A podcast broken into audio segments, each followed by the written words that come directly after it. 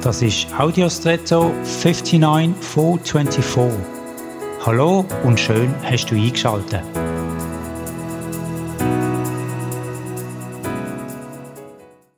Manchmal hat man die Wahl in der Betrachtungsweise zwischen absolut und relativ.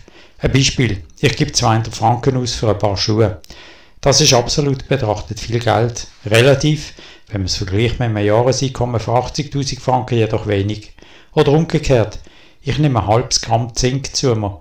Das ist absolut betrachtet vom Gewicht her sehr wenig, aber relativ sehr viel. Es ist nämlich die 50-fache Menge vom Tagesbedarf, also möglicherweise toxisch.